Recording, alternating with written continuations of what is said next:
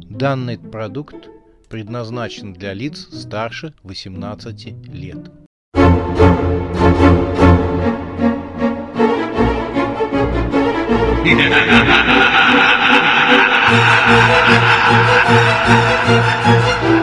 Пощекочи, нервишки.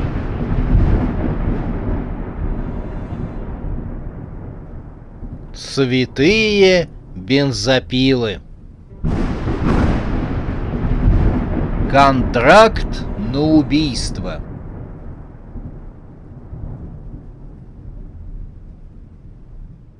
Убийца капкан. Вы заставляете себя ждать. Не оборачивайтесь и слушайте. Думал, что вы сегодня не придете. Таис ждет вас в ресторане. Все инструкции у нее. Да. И держите реквизит. И прежде чем Никон успел что-то ответить, незнакомец, а может незнакомка, уже исчез.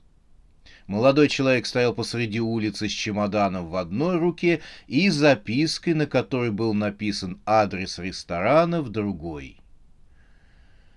Томный, бархатный вечер опускался на улицы южного города. Он расслаблял и заставлял не думать ни о чем плохом. Сама жизнь говорила не торопиться и идти прогулочной походкой. Зажглись уличные фонари, открылись вечерние кафе, неторопливая музыка доносилась из открытых дверей и окон ресторанов. Танцующие пары неторопливо двигались на танцплощадках любой человек подумал бы, что попал в рай. Никон шел из общежития в сторону ближайшего бара.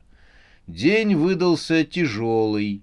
Сорок сверхактивных студентов, которых он сопровождал на практику, были явно не подарок. Когда он согласился вести практику, то даже не думал, на что подписывается. Поначалу он решил, что совершить поездку на юг, на котором он не был со школы, это отличная мысль, чтобы вырваться на лето из душного города. В ходе оформления документов на командировку выяснилось, что ВУЗ оплатит ему только половину стоимости билета, и командировочные оказались невысокими, и оплатит их лишь только после возвращения – но Никон не стал сдавать назад и все-таки поехал.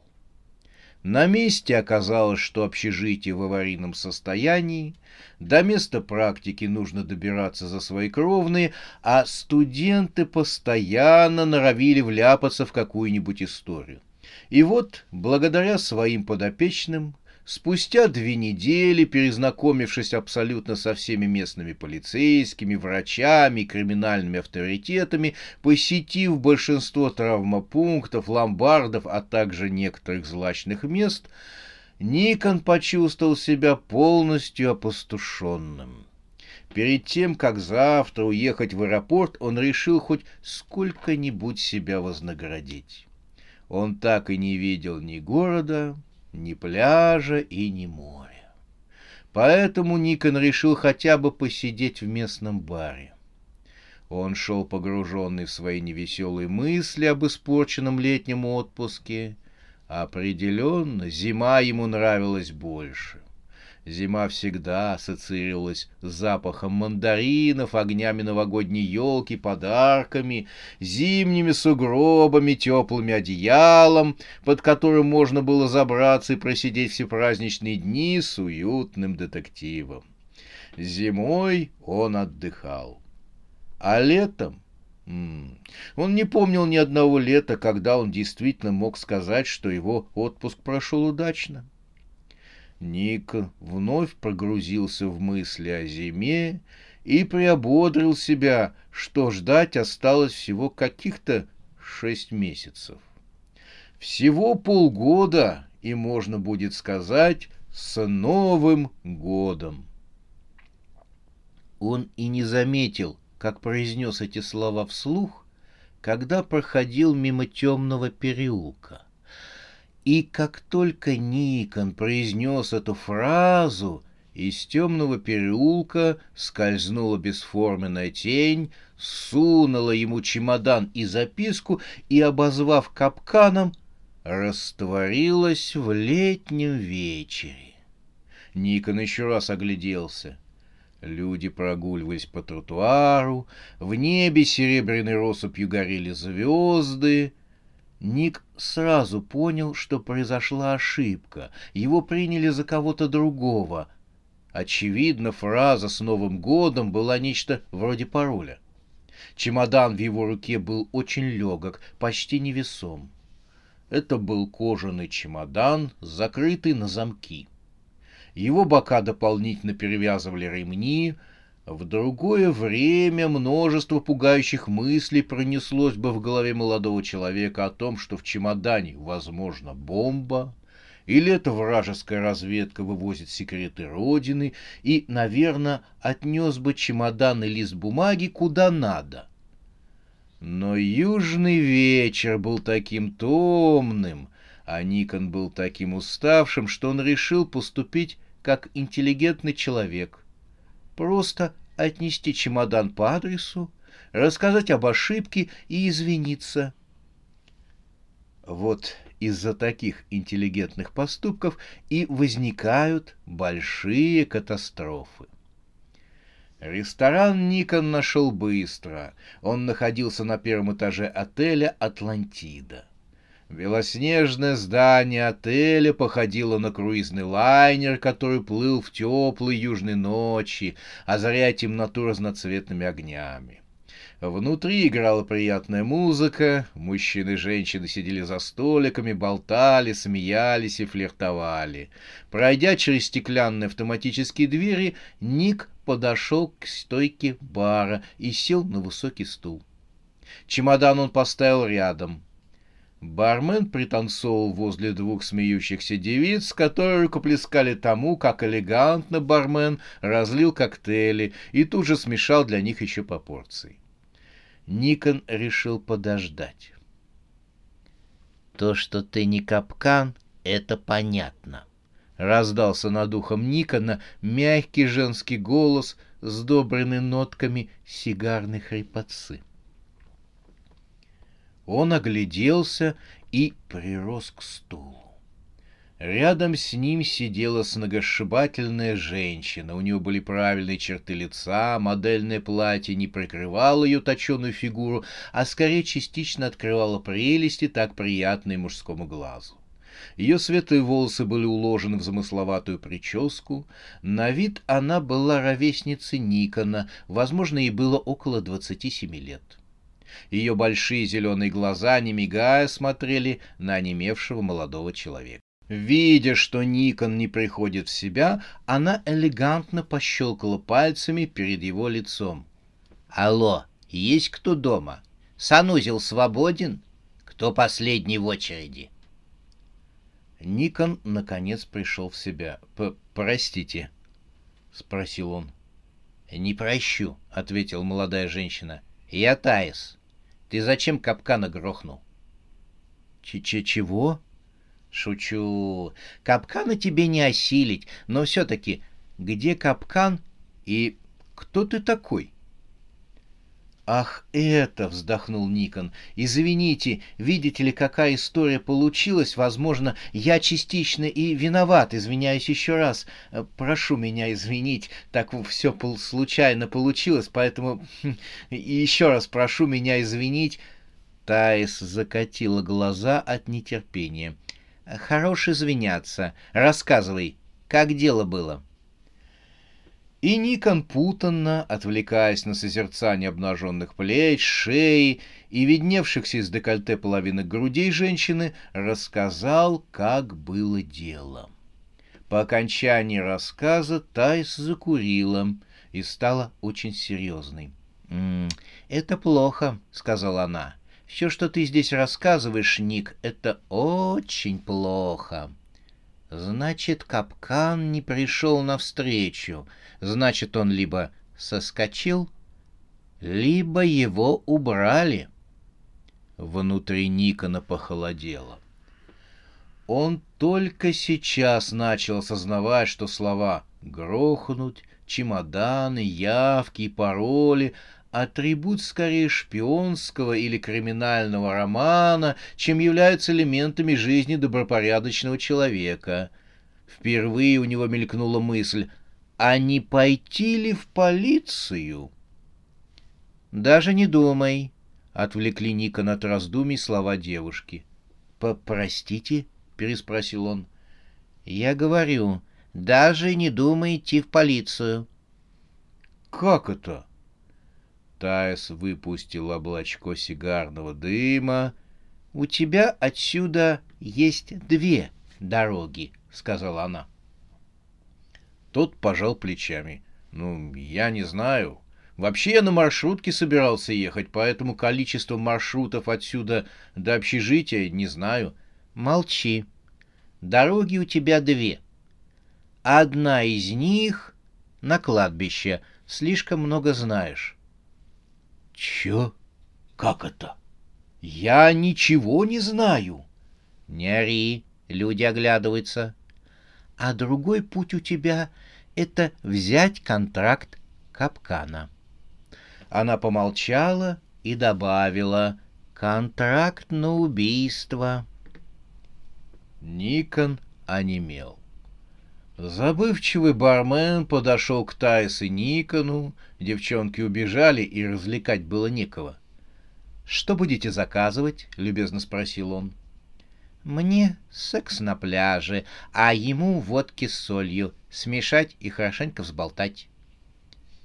Бармен покосился на молчаливого Никона и, понимающе кивнул головой. «У мужчины проблемы?» — он тихонько сказал. «Могу предложить мизим. Помогает». Но Таис отмахнулась. Лишь порция спиртного смогла вернуть голос Никону. «Но но если я не хочу, я же могу просто, просто встать и выйти из ресторана.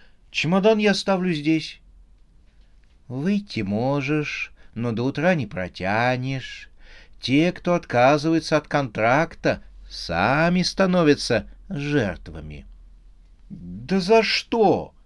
За то, что ты взял половину суммы и не выполнил условий контракта. «Какие деньги?» — отмахнулся Ник. «Я все понял. А, это розыгрыш. А где скрытая камера? В рюмке? Ага.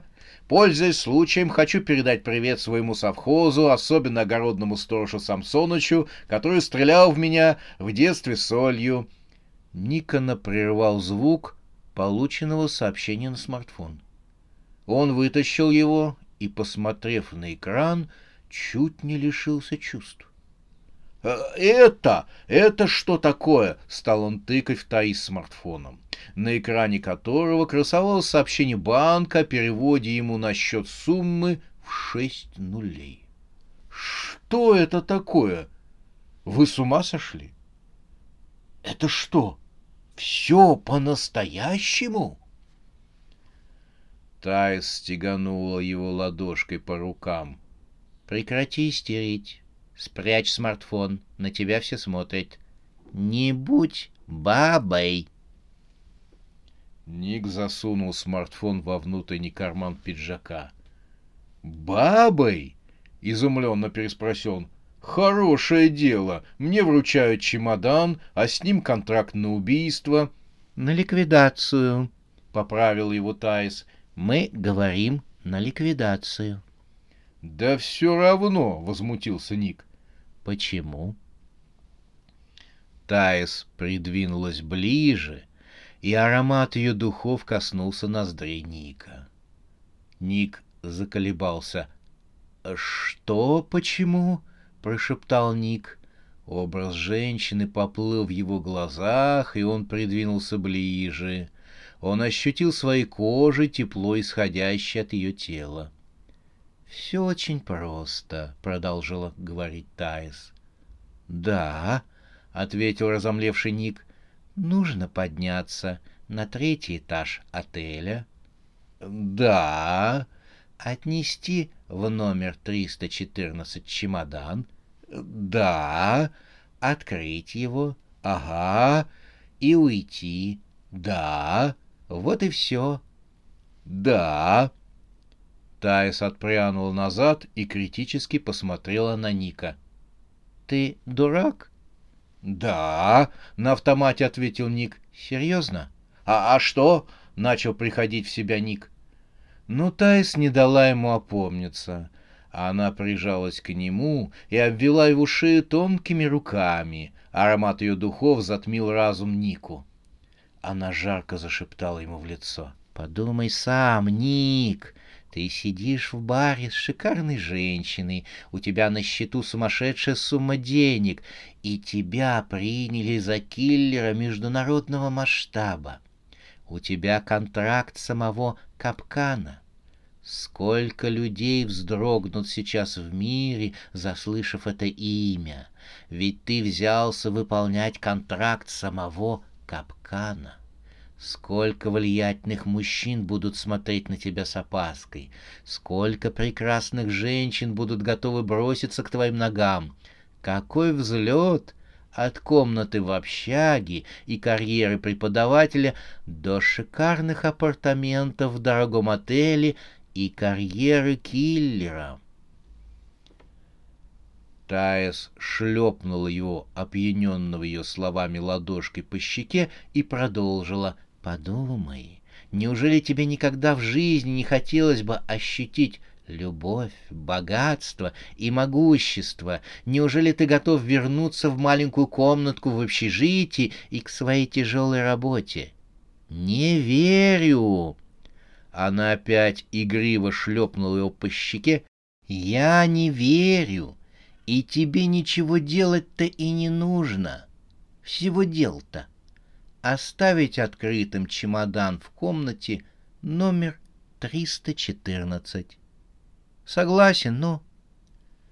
Последняя толика здравого смысла покинула разум Никона. Ему внезапно захотелось бросить все и пуститься в авантюру, стать опасным киллером, селиться в дорогих отелях, ездить на шикарных автомобилях, просыпаться с красивыми женщинами возле бассейна. Да, «Конечно!» — промямлил он, пожирая глазами глубокое декольте Таис. Та победно улыбнулась. «Вот и замечательно. Сейчас ты выполнишь контракт, а за ним будут и другие. Я, как твой куратор, найду тебе выгодные контракты. Поверь мне». «Как скажешь». Она охватила его за галстук. Теперь за дело. Объект наверху. Тебе нужно лишь оставить в комнате номер 314 чемодан. Попади туда под различными предлогами, любыми путями. Оставляешь чемодан и ходу оттуда. Она дала ему ключ с биркой номер 313. Твой номер рядом. Когда сделаешь дело, я сама тебя найду. А теперь... Она поцеловала его, Ник, забыв обо всем, сжал в объятия гибкое тело девушки. «Все, теперь иди», — сказала Таис, когда они оторвались друг от друга. Ник решительно схватил чемодан и, как на крыльях, полетел к лифту. Пока кабина его поднимала на нужный этаж, он твердил себе «Я все смогу, у меня все получится». Он чувствовал, что готов не то что горы своротить, а одним движением перевернуть весь мир. Впрочем, мир скоро перевернулся и без его участия.